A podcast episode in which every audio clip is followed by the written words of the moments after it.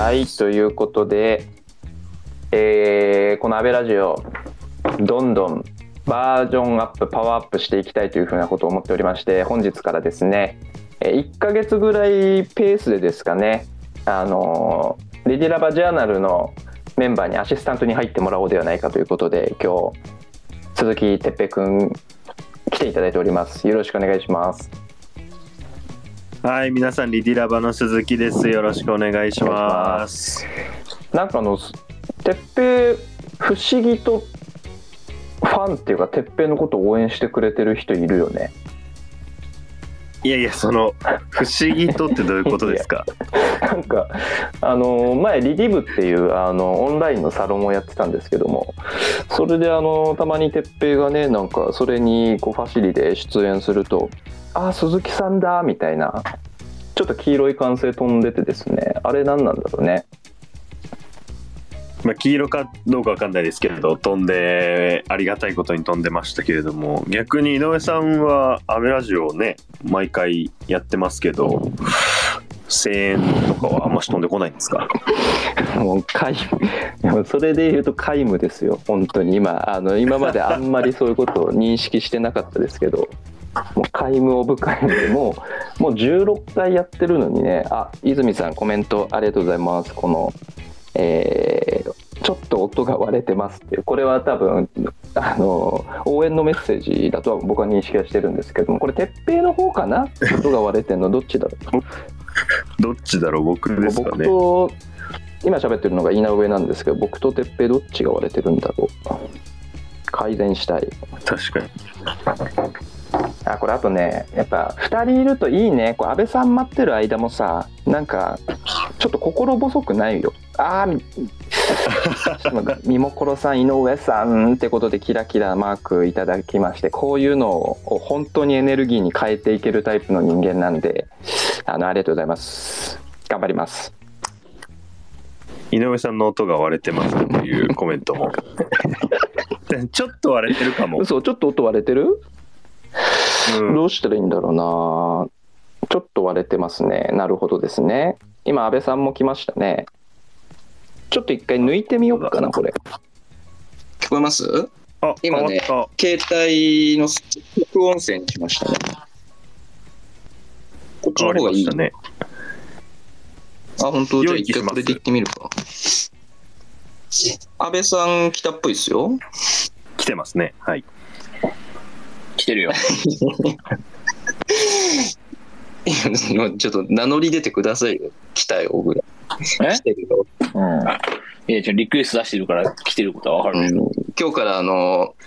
このホストにてっぺんに入ってもらってですね、あの、私と安倍さんで進めていくっていう、このひ、ついに、ついにこの安倍ラジオの進行のあの理想形が見つかったんじゃないかというふうに思ってますけども、ああ、そうなのね。これで行っていきたいなと思っております。はい、はいということで、えー3月の8日ですね。あの、今日も、まあ30分強ぐらいですかね。まあ、社会のおしゃべりみたいなことをやっていけたらと思ってますけど、うん。いや、安倍さんテンション低くないですか？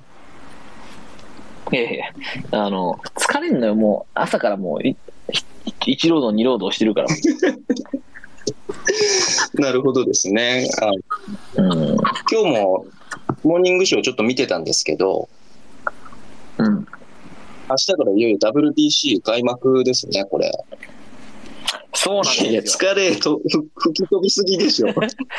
いやいやいや、これは、これはそうなんですよ。やっぱちょっとね、楽しみ度高いから、こはいはいはい。これ、あの、安倍さん、ツイートう。うん。ですかね、10時半にしたやつかな。あの、ちょっとテンション上がりすぎて、いまいち何言ってるか分かんなくなる人のツイートしてますよね、これ。あの、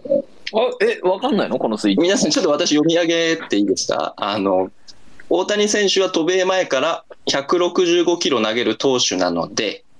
上半身のバルクアップはどちらかというとメジャーで打者として力負けしないように、速いボールに差し込まれてもスタンドまで持っていけるようにという肉体改造。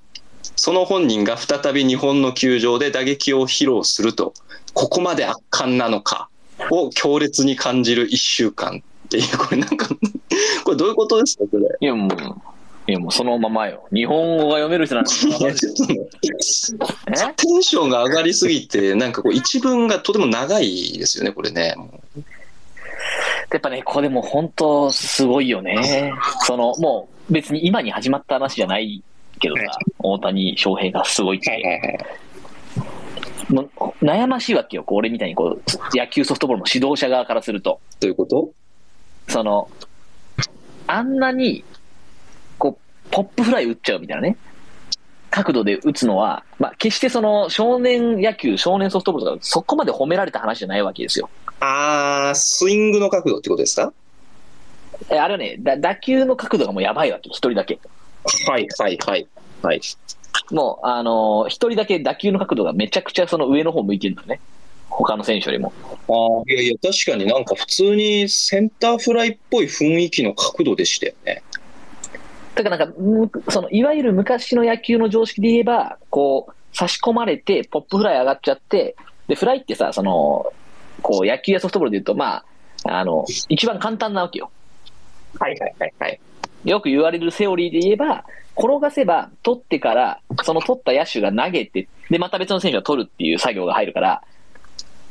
なるほどね取る。とこ、投げるとこ、取るとこっていう3箇所でエラーの確率があるわけ。はいはいはいはいはいはい。だけど、そのフライっていうのは、打った瞬間、その取った人はそれでもうアウトだから、1箇所しか、その守備のおミスのポイントはないわけですね。うーん、なるほどなるほど。なので、基本的には、やっぱりまずは、あの、しっかり強いだけで転がしていくっていうのが、ある、あるいはライナーで、あの、間を抜いていく、あるいはこう、左中間、右中間抜いていくみたいな、そういうことが推奨されるわけですね。はいはいはいはいはいはい。で、あの、一番だからこう、で、ポップフライってこう、高く上がるフライっていうのは、その、空中に浮いてる時間が長いから、守はいはい守備の人が、その、フライの落下地点に入るまでの余裕があるので、その分アウトになりやすいわけですよ。ああ、もうなんかあらゆる意味であんまりいけてない打ち方になる。の指導としては、ああいうそのポップフライを打ち上げるようなことがいけないよというふうに教えるんだけど、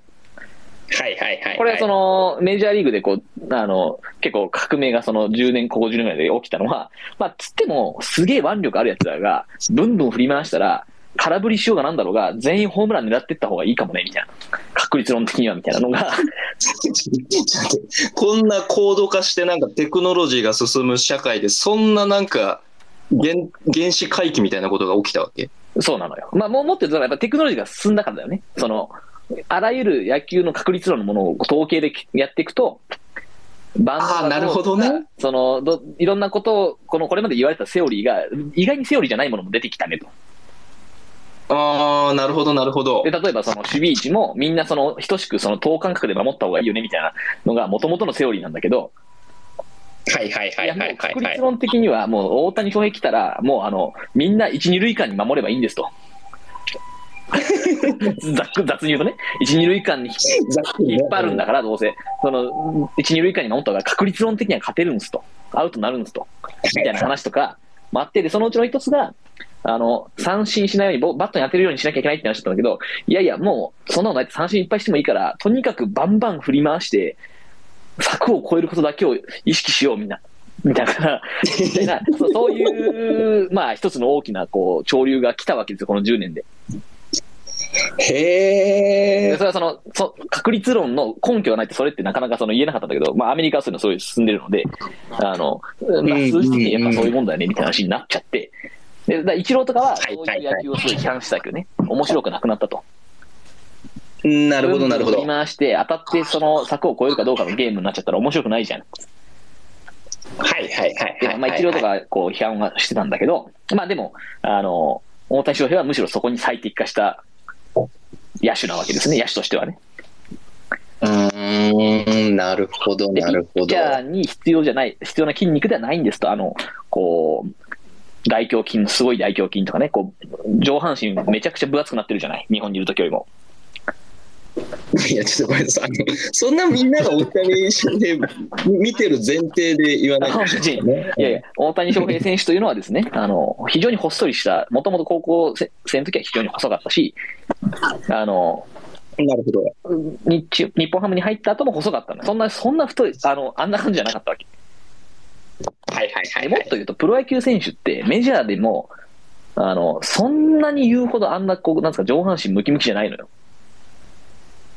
おーもう俺さ、もうトトミー・マグワイアとかまで戻っちゃうかでら。マグワイアは打打者だから結構ムキムキなんだけど、はいはいはいはい。結投手でそうそうそう、投げる、いい、速い球を投げるっていうことにおいては、そしてそのストライクにちゃんとコントロールして、まあ、へ手先を器用に変化球も投げて、投げ分けていくっていうことにおいては、この上半身のこの大胸筋のところとかって、そんなめちゃくちゃいらないわけよ、言うほど。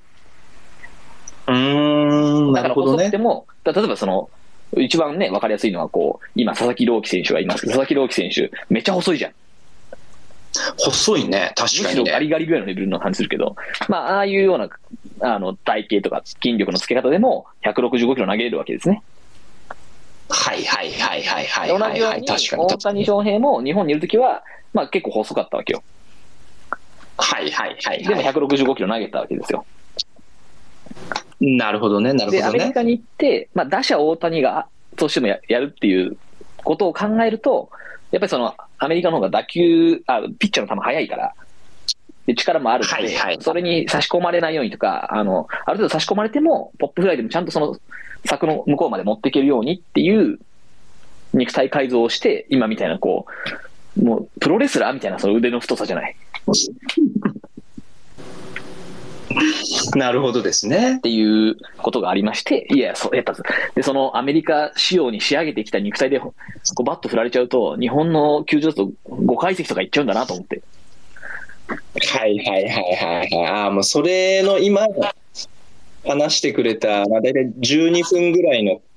感動を140字にまとめると、これになるとなんですね。すごく、もう、膝ついてホームラン。で、2打席目はもうあの、根元で打ってですよ。あんなどん詰まりですよ。はあ、ねなるほど。そのうち片手でホームランとか打つのと多分。これちなみに、あの、まあね、今日この後、あの、本題また別のテーマがあのあるんですけど、ちょっとそれに移る前に、あの、まあ明日からいよいよじゃないですか。うこれ安倍俊樹のガチの予想ですね。うん。あの日本は、えー優勝なないし、何位で最後、着地するのかっていう、これ皆さんね、あの、安倍ラジオで答え合わせも、あの、終わった後何週間後かできると思うんで、これも本当、ね、今のちょっと解説者ばりに語ってくれたんで、ちょっと当然当ててくれるものと信じてますけど、日本、どうなりますか、このそうそういうね、あの、当事者性のないスタンス取ってないから、俺、今回に関しては。いやいや、もう気持ちは、あの、当事者なんで、あの、日本が優勝する以外の選択肢はないですよ。当たり前ですけど、そんな。100%いやいや100%なるほどね、もう、もう、外から評論家の予想じゃない。そうそうやっぱ、じゃあ、その時、あなたは今ど、どこにいるんですか、その当事者として。いやいやいや、いるのは自宅だけど、当事者としてこうね、そりゃ、あーなるほど。日本一に、世界一になりますよ、もうね。じゃあもう優勝一本であると。一本です。まあ、やっぱちょっとでも、ドミニカとかね、はいはいはい。あのーやっぱすごい前評判高かったんだけど、まあ、ドミニカちょっとその戦力ダウンしたから、そうなんだ。そう、あの、し、し、もともとの、まだ日本も鈴木誠也出なくなったけど、あのーはいはいはい。まあまあ、鈴木誠也選手がいた、出ないのも痛いが、例えばそれ大谷がいないとするともっと痛いじゃないみたいな感じで言うと、なんかその、まあ、お大谷チックなやつがいなかっいなかったりするわけですよ。あの、ドミニカで、もともとドミニカが本当に一番優勝候補だったから、うーん。ピッチャーもバッターも最強みたいな感じだったんだけど、はいはいはい。あの、まあ、ちょっとピッチャー側の戦力落ちたので、これはあるんじゃないかなと思ってますね。いやー、なるほどですね。うんあの、じゃあちょっとこれね、もう、あの、ちょっと本当安倍さんが今日本代表に対して自分がどの立ち位置にいるか、僕はまだ分かってないんですけども、当事者として優勝するっていう。そうですね、気持ちはもう当事者として優勝だと思うし、まあ、ポイントとしてやっぱね、こう、準々決勝の後、準決、決勝があって、準決勝と決勝は近いわけ、日程が。ああ、そうなんだ。はいはいはい。で、ボールがその、まあ、いわゆるメジャーの人は有利に、メジャーのボールだからね。なので、あの、ダルビッシュとか、大谷翔平は、まあ、投げたら、まあ、いつも通りって感じなわけですよね。うんうんうんで、その他のピッチャーがどれぐらいこう、いけるかって話があって、スケジュールから考えると、準決勝とかは、もしかしたらその、おまあ、どういう采采配になるのかによるけど、こう、うんこう日本のね、ピッチャーでこう回さなきゃいけないみたいなシナリオも多少出てくるかもしれないと。はい。時に、やっぱこう、佐々木朗希選手とかね、今永とかが、こうどれぐらいいい投球してくれるかっていうところはありますよね。いや、本当楽しそうね、なんかね。ニコニコしながら語ってる絵が浮かんでますよ、安倍さんいが。これはもう楽しい。たまあやっぱ、こんなメンバーでの試合、なかなかもう見れませんから。なるほど。じゃあみんなで、まあ、安倍さん当事者らしいんで、うんあの、このラジオ聞いてる皆さんもですね、皆さんまあ、あるも当事者種よ。皆さんも当事者だから。俺だけじゃないから。応援をしていきましょうというふうなことで思っておりますはいという感じで、まあ、まあ今週の前振りそんな感じですかね。この1週間どうでしたかということで WBC でしたと。で、WBC これ今日から。はい。はい。まあ明日からですかね。はい。あの、始まります感じで。開幕は今日なんじゃない？試合が明日でしあ、そういうことか。多分はい。わかんないけどじゃあ皆さん楽しんでいきましょう。うんで、今日ちょっと、あのーぜひ、まあ、なんですかね、この社会のおしゃべりっていうことで言うと、うんまあ、このテーマ、あの、話したいな、みたいに思ったのがですね、あの、まあ、ジャニー喜多川氏のですね、あの、性加害はいはいはいはい。についての、あの、記事が、えー昨日付で、その、BBC まあ、BBC の日本版の記事ですね、うん。が、えっ、と、出てるんですよね。おーはいはい。でうんこれ、まあ、タイトルがですね、かなり、なんていうんですかね、あの強いタイトルだなと思ったんですけど、まあ、加害が明るみにと、うん。まあ、それでも崇拝され、加害が明るみに、えっと、それでも崇拝され、え日本ポップス界の捕食者おープレデター。プレデターですね。うん。っていうタイトルで、えーまあ、ジャニー喜多川さんのですね、あの、まあ、ジャニーズ、タレント事務所の、まあ、ジャニーズ事務所うん。において、まあ、数々のそのジャニーズ事務所に所属してるそのタレントっていうんですかね、うんの人たちに対する、まあ、性加害をしていたとはいはいいう。ことが、あの BBC が、えー昨日かな、イギリスとかではその放送もされていうて。うん。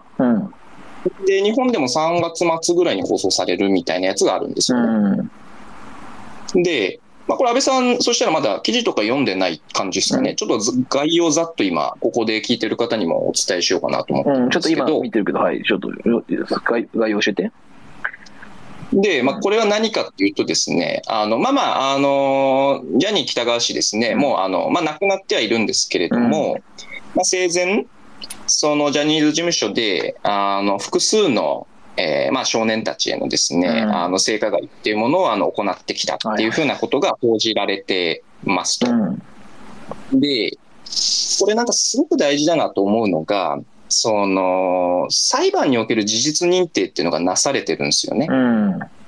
で、どういうことかっていうと、1999年にですね、うんあの、週刊文春の記者2人が、まあ、北川氏から被害を受けたと主張する、うんまあ、10代の少年を取材をしたと。うん。中学生の時にね、まあ、ジャニーズ事務所に入って、まあ、それから間もなく、まあ、性的加害が始まったと、まあ、少年は当時話しましたと。でかなり詳細にその発言を集めていて、でまあ、要するにジャニーズ北川氏の自宅、まあ、合宿所と呼ばれるところで、えーまあ、その性加害が行われてきたみたいなところを報じていて、で、えー10人以上の主張ですね、はい性加害にあったはいはいはい。という、まあ、脱退を受けたっていう10人以上の主張を記録した記事っていうのが、その1999年うん。に週刊文春にこう次々と報じられました。はいはい。でその後、ジャニーズ事務所っていうのは、文藝春秋のあらゆる編集部と、うん。もう週刊文春もはじめとしてね、うんすべてを締め出して、うん名誉毀損で訴えたんだよね、文春を。うん。で、民事裁判4年間にわたって、うん。で、えっと、2003年の7月ですね、はいはいはいはい。最終的に、えっと、文春の報道について、えっと、セクハラ行為に関する記事は、まあ、その重要な部分について、うん。えっと真実真実であることが、えーまあ、証明があったっていうふうなことで認めて、そのその部分についての名誉毀損の訴えっていうのはまあ退けられてます。はいはいはい。で裁判においても、まあ、民事の中で、うんその文春の記事、真実であるっていうことが認定されてますと。はいっていうのが2003年にあってですね、うん。でまあ、ちょっと余談なんですけど、うんあのこの BBC の記事の中に、うん。あのその文春の記者2人っうん。ていうのもインタビュー答えてるんですよ。うん。で私2011年から2015年まで、まあ、文藝春秋入社して、うんまあ、丸4年間「週刊文春」いたじゃないですか。そうね。でその時にもうまさにお世話になったのがこの一人としてあの動画にも出てくる柳井さんっていうのが私の,、うん。あの写真のチームのまあ直属の上司、はいはいはいはい。すげえお世話になって、まあ、この間もう辞めて8年ぐらい経つけど、この間もちょっと夕食ご一緒したりみたいな感じの人と、はいまあ、もう一人はもうその伝説のというか、うん。超エースだったその中村龍太郎さんっていう、まあ、龍太郎さんっていうのも動画の中に出てるんだけど、うんでまさになんかその、なんていうのかな、あのそういうことがあったみたいなのは、まあ、やっぱりその文春で働いてるとこ教えてもらったりもしてた、うん。聞いたりして。だけど、この2003年に、うん。裁判が確定してると。にもかかわらずですね、はいはいはいこれ記事の中でも、あの、中村龍太郎さんのコメント、BBC の記事ですね、うんあの、引用されてるんですけど、うんまあ中村龍太郎氏はこう自分たちの記事が潰されたことを今も憤ってると。うん。23年間は私はずっと絶望したままですと中村記者は言うというふうなことで、いわゆる地上波での後追いとか、少年、10名を超える少年たちの記事が出て、うんまあ、それがその裁判で事実認定されたにもかかわらず、まあ、それを受けて、じゃあ何かこうテレビ放送各局はいはいはい。とかが、じゃあどう動いたんだみたいなことで言うと、まあね、2003年から今まで20年間ありますけど、うんジャニーズの趨勢みたいなことはもう、これはもう皆さんご察しの通りかなっうん。ていうところがあります。うん。したときに、まあ、昨日かな、だからこの BBC の日本版の記事出ましたけど、どうせメディア扱わないんじゃないかなみたいな、そのうん。なるほどね。っていうのがあったときに、まあちょっとこの安倍ラジオうん。としてはですね、あの私、もともと週刊文春でそういうのを突撃して、このあの思いをですね、こちらにも持ってきてですね、ちょっと社会のおしゃべると言ってるからにはですね、うん。喋んなきゃいけないとこ。のジャニー喜多川氏のうんこの、まあ、小児性愛におけるその常習性みたいなものとか、まあ、あるいはそのちょうどリディラバジャーナルでね、はい男たちの MeToo って言って、その男性への性加害の実態とやりました、やりました。か、うん社会ってものがどんな風にこう、これまで亡き者にしてたのかはいみたいな。私も安倍さんもね、直接被害あった人のところまで行ってこう話とか聞いてたじゃん。うん。被害者。ってのがあった時にこれちょっとうんそうそうそうそう、被害者、加害者両方。ちょっとぜひ取り上げなければなと、取り上げたいなというふうに思ったという感じでして、はいはいはい。なんかここら辺まずなんか概要を聞いてみて、なんか安倍さん的にこう率直な感想とか所感とか、この記事についてどどんなことを思います？そうね、まあ、今ちょっと言ってる間にこう、はい、記事拝見しましたけど、なんかこう、まず、二つあるよね、話としてね。一つはこうメディア空間におけるそのジャニーズ事務所の異様な力の強さみたいな話と、そ、そこに、こう、ビビって、それを扱ってこれなかったマスメディアっていう話？の、そのメディアの課題の話と、で、もう一個はやっぱこう、この男性、まあもちろん性加害全般問題でであり、ただちょっとその、こう、被害者が男性になる場合って結構特殊なんだよね。うんなるほど、なるほど。で、これ、その、まあ、いろんなところでこう性加害があるときに、やっぱ女性の性加害、性被害の話って、まあ、性被害の話か。って、はい本当いろんなところにあるじゃない。出てくるんだよね、課題としてね。で、これはまあ、その、純粋に、例えばこう男性側が加害者で女性側が被害者だった場合、その男女まあ、一般的には平均値で見れば、やはり筋力的に絶対男性の方が強い場合が多いわけですよ。そうですね。なので、まあ、肉体的な強さを、で傾斜をかけて、どんな場所であっても、その、非対称な力関係を作れてしまうと。はいはいはい。だからどこであっても、そういう性加害、性被害が起こるっていうことですと。うんで、一方でこう、その、男性の性被害っていう話になって、まあ、これはその加害者が男性の場合、女性の場合、それぞれあるんだけれど、こう、はい基本的にはその被害者である男性も、それに肉、あの、ある程度成人に近づいている大人になってくると、まあ、その、筋力的には十分に抵抗しうるパターンっていうのは結構多いですと。うんなるほどね。なので、その、男性の性被害が生まれる時っていうのは、その、肉体的な反撃能力を持っていたとしても、それができないぐらいの、その、権力構造の非対称性みたいな勾配が存在しないと起こりませんと。うん、なるほど、なるほど。うんで、かつ、まあ、その、す性被害ってもちろん、その、自己申告するのがすごい難しいものなんだけど、特にその中でも男性の性被害ってこう、まあ、男性が自分から自己申告したがらないという話がありまして、あの、はいその観点から見ていくと、まず案数がめちゃくちゃ多いんだけど、その限られた案数の中からこう案件をこう辿っていくと、例えば学校の中みたいな話とか、うん、うん。学校の中で先生からとか、あるいはその、の先輩後輩の力関係を使ってみたいな話とかっていう、そのはい逃げ場のない、その、その閉じた環境の中で権力構造が非対称になっていくような場所っていうのが、男性の性被害を生みやすい場所なんですよね。うんなるほど、なるほど。で、これをしたときに、その、この記事にあるような話、まあ、その裁判で認められてる、民事の裁判で認められてる話も、結局その、ある種の権力構造の非対称性がすごく強くあるじゃないですか。いや、聞いてて今まさにって思ったね。だ結局ここを通さないと、そのメディアに出れない、自分がしたいことができないってなった時に、その権力構造を握った上で、加害行為を行いますと。はいはいはいはい。で、それの場合、その被害者はその、もちろん別に、多分、普通に喧嘩をしたら、ジャニーさんよりも、その若い10代の男性の方が強いと思うんですけど、まあ、そうではないという話になって、うんまあ、それを、こう、お認めざるを得なくなってしまうと。はいはいはいはい。いうことを、まあ、巧みにそれをその加害者側は使ってきたと思われるし、あのまあ、周辺環境はそれを認めざるを得ない状態っていうのを戦略的にこう作っていったんだろうな。それはそのメディア側からの告発が少ないようにするとか、はいはいはいはい。まあ、あとはなんかこう、個人的にやっぱここにおけるその、まあ、保護者とか周囲の関係者たちの責任も大きいよね。うんうんうん。とは、個人的には思うけどね。その、まあ、そういうもう、事実認定がされてるわけじゃない。事実認定がされた後もそこの門を叩く人は、こう、続いてるわけだもんね。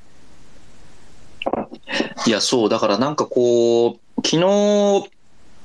この記事を見て、で、今日ちょっと安倍ラジオで取り上げるか、みたいなことで、まあいろいろ調べていってたんですよね、改めて。うんうん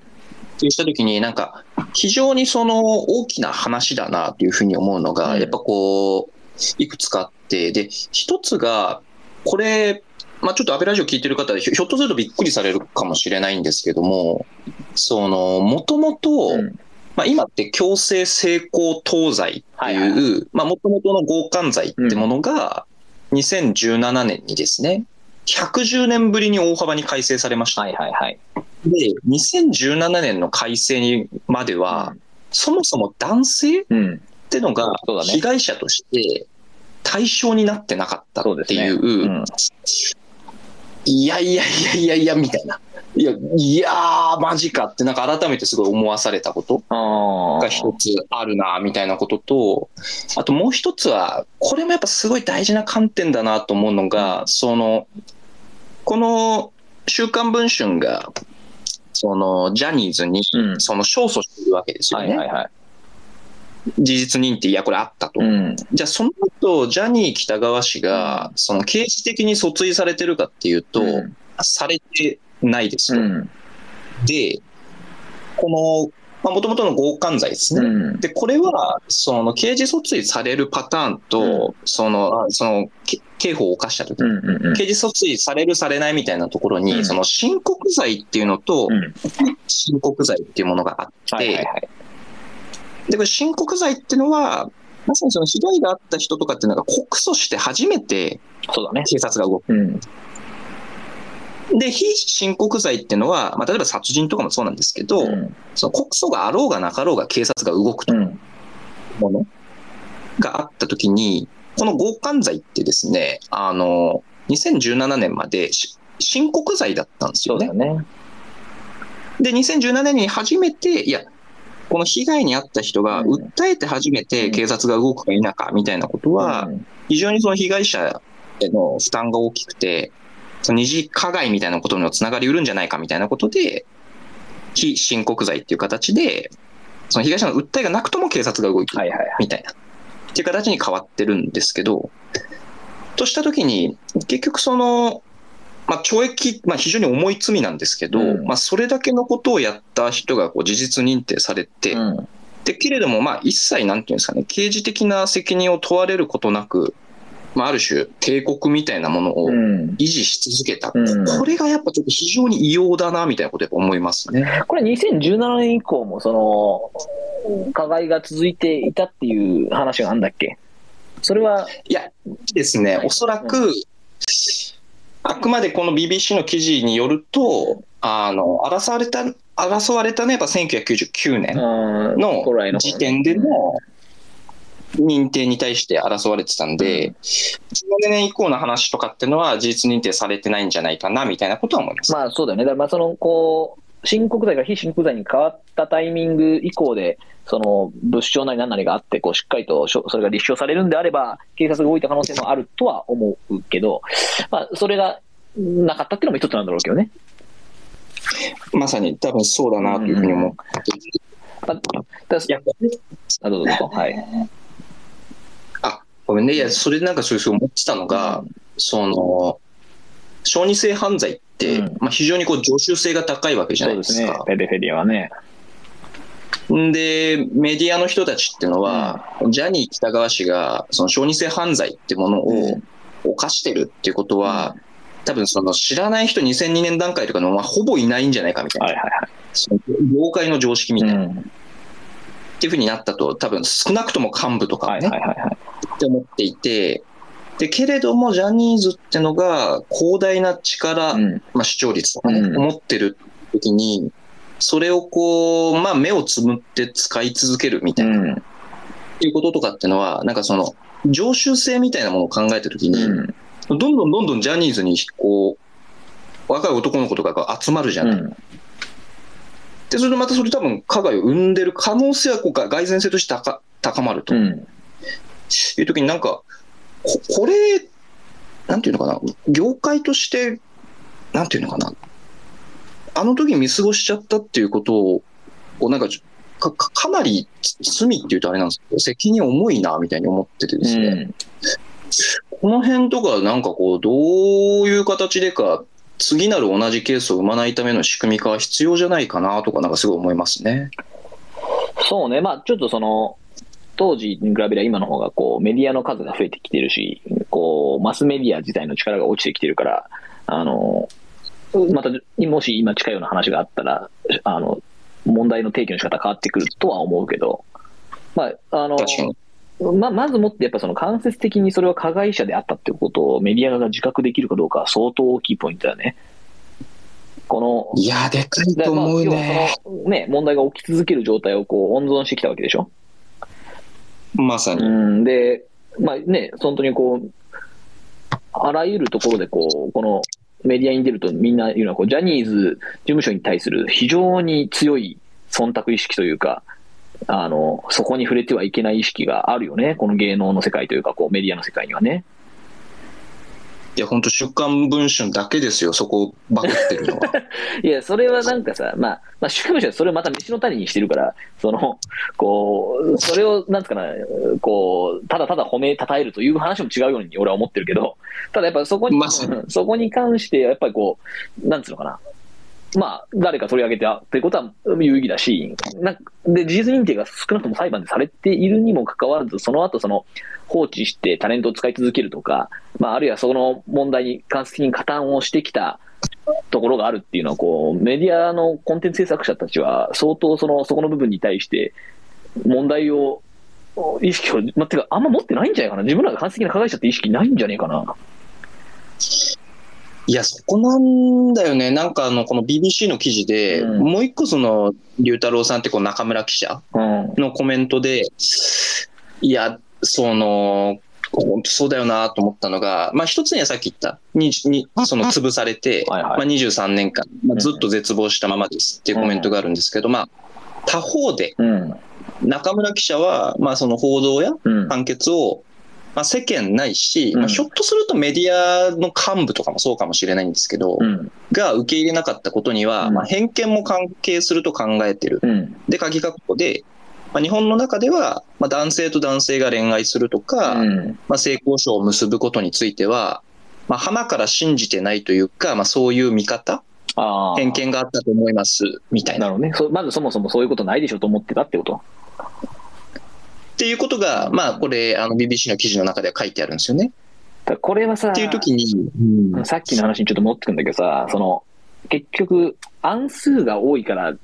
ていうのがあんだよね。男性の性被害に関してはね。その、なるほど、なるほど。結局、可視化されないんだもんだって、問題として。件数とかエビデンスベースで。申告数とかもそんなのうん出てこないから。だなんか、まあ、それは一つの要因だろうね。この、今の話、た中村記者の話の背景にあるものとしてはね。そうだよね。うん。そうだよね。いや、だからメディアの人たちが確かにその自覚的であるべきだみたいなことに対して、そもそも認識をしてない可能性があんのか。え、全然あるよね。全然あると思いますね。その、ななんていうのかな。ジャニーズ事務所でそういうことが行われてるっていうことは、おそらく多くの人が理解しているような、まあ、その過去そうであったことは理、あの、基地の事実だと思いますと。で、一方でこう、やっぱりその、そういうところのタレントを使わないと数字が取れない時があるとか、まあ、逆に言えばその数字が取れなくなった時にそこに頼りたくなっちゃう気持ちみたいなのが、まあ、明確にありますと。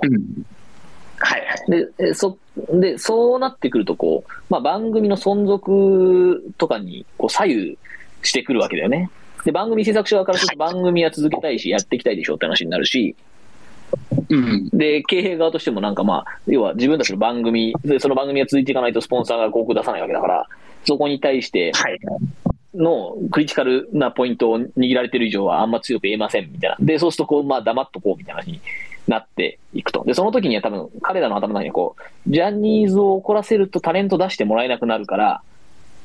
それ、うんそれは避けたいってだけだよね。その裏にその加害行為があったかもしれない。あるいはそれをこう助長するかもしれないみたいなところにまで想像力が働いてない気がするけどね。なんかもう別のものとしては存在しちゃってる気がする、それが。どちらも知ってる事実なんだけど。いやー、そうですよね。これ、てっぺん今、あのーぜひこのスレッドに、あの、男たちの MeToo の構造化特集とか、ちょっとイントロとか貼ってもらえたらなと思いますけど。はい、もそうさっき貼ってます。いや、そこが繋がってないのは、もうこれある意味、安倍さん、我々のまだ力不足みたいなとこもありますよね。まああるよね。まああるし、やっぱメディアハック上手だったんだろうね。そのジャニーズの皆さんはね。そうっすよね。で、これあとちょっともう時間ない中で、うん。最後すごい大事だなと思う論点が、うん。あ、これももし、あの、うまく見つけれたら貼ってほしいんだけど、前安倍さんが、うん。あの、公正取引委員会のはいはいはい。長が、あ、それこそ、まあ、全然別件だけど、うんそのスマップはい、をジャニーズのそのテレビに出演させないようにってことで、事事務所が圧力かけたと。うん。で、それに対して公取が、その、は、は、多分芸能事務所への、かかなり異例の形で入ってったみたいな。で、この記事みんな読んだがいいみたいなこうシェアしてくれてたじゃない。うんうんうんうん。っていう時に、あれ見て、いや、なるほどなと思ったのが、なんかその、マーケットうん。の性質として、ボンボンボンボン参入できるうん、開かれたマーケットなのか、非常にその参入障壁が高い、うんその河川的性質が高いマーケットなのか。によって、まあ、やっぱここマーケットの公正ってものを守ることへの、その、こう、どれだけマーケットの中にいる人がそこにこう意識してコストを払うのか、みたいな。ってことはけ結構せ整理して、こう向き合っていくことが必要なんだろうな、みたいなことを思ったんですよね。これはね、本当そうだね。結構前だね、俺シェアしたのね。その、いや、こう、まずね、メうんメメディアの異様さっていうのは、その放送法によって、まずそのメディア自体が非常に河川状態にあるってことなんだよね。マスメディアでテレビで言うとね。そうまあ、そうだよね。根拠法あるわけだもんね。そう、根拠あっても、その法的に、その、まずそもそも河川状態が作られていて、例えばその、誰かタレントが出たいと思っても、出る場所っていうのはそもそも限られてますって話ですと。はいはいはい、でそはい。その出る場所に対して、こう、あ、またその、か限られた出る場所に対しての河川的なものを作ってしまえば、実はそれってこう安定的にずっとこう独占できる、あるいは加占できるっていう構図がありますと。で、それはその芸能界の中でこう一部の事務所とか一部のそのお人たちがすごい強い権力を持ち続けるっていうところの根拠でしたと。で、これはでもその、いや、でもこれはもうこの業界はこういうもんだからと。うん。で、それこそその芸能の世界とか、まあ、お相撲とかもそうだよね。とか、その、なんかはいはいはいはい。なんていうのかな、そこはそこだからみたいな、歌舞伎とかもその、梨園の世界はそういう世界だからみたいな。あるいはこう、あるね。ちょっと前もさ、お茶屋さんでさ、なんかこう、未成年に飲酒させてましたみたいなね。あったうね。ん、あの、うんみたいなところとかも含めて、京都のね、あそこの、あー舞妓さんとかの話もそうだけど、まあなんかこういうその、伝統世界はマーケットの論理とか、その公正取引委員会とかの対象ではないんだよね、みたいなことが、その、なぜか彼らが自己弁護するときのその根拠として言われることが昔からいっぱいあって、で、ん。こういうところにメスを入れたっていう意味で言うと、まあ、あの、公取の介入ってすげえ軽微なものだったはずで、確かその、全然、そうそうそう。なんか3段階か4段階の一番低いやつでしょ。その本当ちょちょっとアナウンスしたぐらいの話なんだけど、うんそれはすげえアナウンス効果あるよね。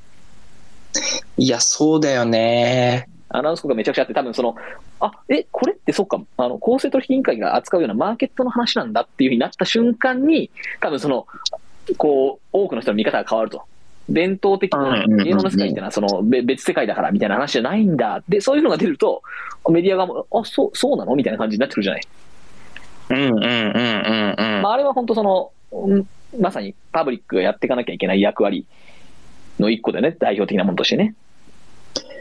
だし、今、安倍さんのコメント聞いて、いや、そっかと。その、ほ放送法によって、うん。その事業者ってものを、まあ、ある種認可を与えているとうん。いうことは、メディア空間の公正さとか健全さうん。みたいなものは、放送法を所管してる総務省とかってのが、まあ、ある種こう責任を持ってる領域だったりするわけですよね。うん。ってのがあったときに、まあ、今回の、まあ、BBC 報報じましたけど、うん。あれを見過ごしてきたことうん。とかってのが、メディアというある種のマーケットを管轄する総務省として、どう、その、認識するんだ、みたいな。で、再発を防止するために、みたいな。それはでもね、やっぱ総務省じゃないよ、やっぱそれは。あのその逆に、そこに総務省が手出しちゃうと、その内容面に対しても介入しちゃうことになっちゃうから、表現の自由とかね、その、そういうところをはいはいはい。国が握る話になっちゃうから、だからやっぱこ俺はその、ここはやっぱメディアの責任だと思うけどね、そのメディア側がどれぐらいその表現とか報道に対すうんるその、矜持を持つかっていうのは、本当大事で。で、それってこうん。う、うんなん、なんていうのかな、こう、自浄作用がなかったらいくらでもハックされる世界なわけよ。てか、ハックするだけの魅力があるから、メディアの世界って。いやーいや、まあ確かにで、それは、これはそのそね。くもまさにこの今ね、ちょうど最近出てきてるその高市さんが捏造だって言ってた。捏造、捏造って言うけど、捏造した時の、総総務省の捏造だって言うけど、その時の総務大臣あなたなんですけどって話で、その、捏造ってお前自分の管轄下じゃねえかって話なんだが、その、あの件も、もう明確に言ったらその国、官邸ですよね、当時のね。まあ自民党とその官邸がハックしたかったじゃないですか。メディア空間を。それだけの魅力がありますから、政治とメディアってのはもうそのまま、あの、対応しちゃうからね。で、それを。介入させないためにはメディア側がどれぐらい強く矜持を持って、自分たちで自浄作用を持てるかなんだよね。で、これと同じことを、その、いやいや、じゃあその当時の官邸側がメディアハックしたのと同じように、じゃあジャニーズ事務所の、う方がそういうふうにハックしたんだということがあるのであれば、それはやっぱりちょっとその、メディア側のじ、こうなんですかな、主体的なアクションが本当はなきゃいけないよね。いや、もうちょっと一時になるんで終わらせるんですけど、いや、今、安倍さん聞いてて、僕、なんとなく、うん。その、さっきの総務省って言ったニュアンスは、その、うん。内容とか表現の自由ではなく、うん。その主体者としてのコンプライアンスみたいなところに紐づけてたんですけど、うんけど主体に対してチェックするっていうことは、当然ながらその先の内容とかにも、まあなんていうのかな、それは、紐づくっていうことで言うと誰を出すか、も表現の自由だから、それは絶対、あの、総務省がやるべきことじゃない。それは本当そうだよね。うわあということで、皆さんすいません、あの、ちょっとですね、はい。古巣のね、渾身の関連、あ、古巣に関連する渾身の記事が出てたから、取り上げたかったの。はい、ということで、いやけどこれやっぱ、極めて重要なテーマだな、みたいないのを改めねてはい。聞いて思いましたね。いいと思います。こういうタブー的なものをどんどん、はい、やっていくのは大事だと思いますね。皆さんぜひ、あの、多分、このニュース、ここまで深く取り上げるメディア、あのそんなにはないと思うんで、うんあのぜひこの安倍ラジオの内容ですね、